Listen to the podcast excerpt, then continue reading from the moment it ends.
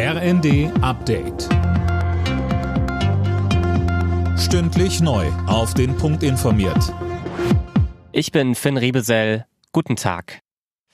Die Verbraucherpreise werden auch im kommenden Jahr weiter steigen. Die Bundesregierung rechnet mit einer Inflation von 7 Prozent. Außerdem werde die Wirtschaft wohl um 0,4 Prozent schrumpfen. Dass die Prognose jetzt schlechter ausfällt als im Frühjahr, hängt vor allem mit dem Stopp russischer Gaslieferungen zusammen, so Wirtschaftsminister Habeck. Er sagte aber auch, bei all den düsteren Zahlen, der Arbeitsmarkt wird sich als robust erweisen. Die Erwerbstätigkeit wird weiter steigen. Und wo es Freisetzungen geben kann oder wird, wird das Kurzarbeitergeld und die Verlängerung des Kurzarbeitergeldes wirken. Die Bundesregierung will gegen den Fachkräftemangel vorgehen.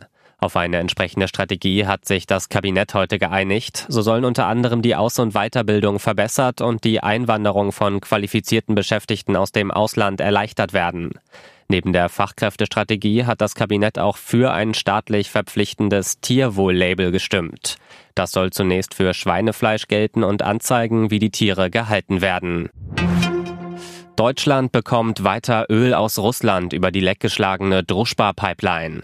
Das hat die Bundesregierung mitgeteilt. Das Leck wurde gestern Abend in Polen entdeckt.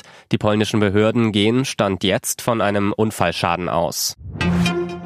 In der Fußball Champions League sind am Abend drei Bundesligisten gefordert. Meister FC Bayern muss bei Viktoria Pilsen ran, Frankfurt bekommt es auswärts mit Tottenham zu tun und Leverkusen empfängt Porto.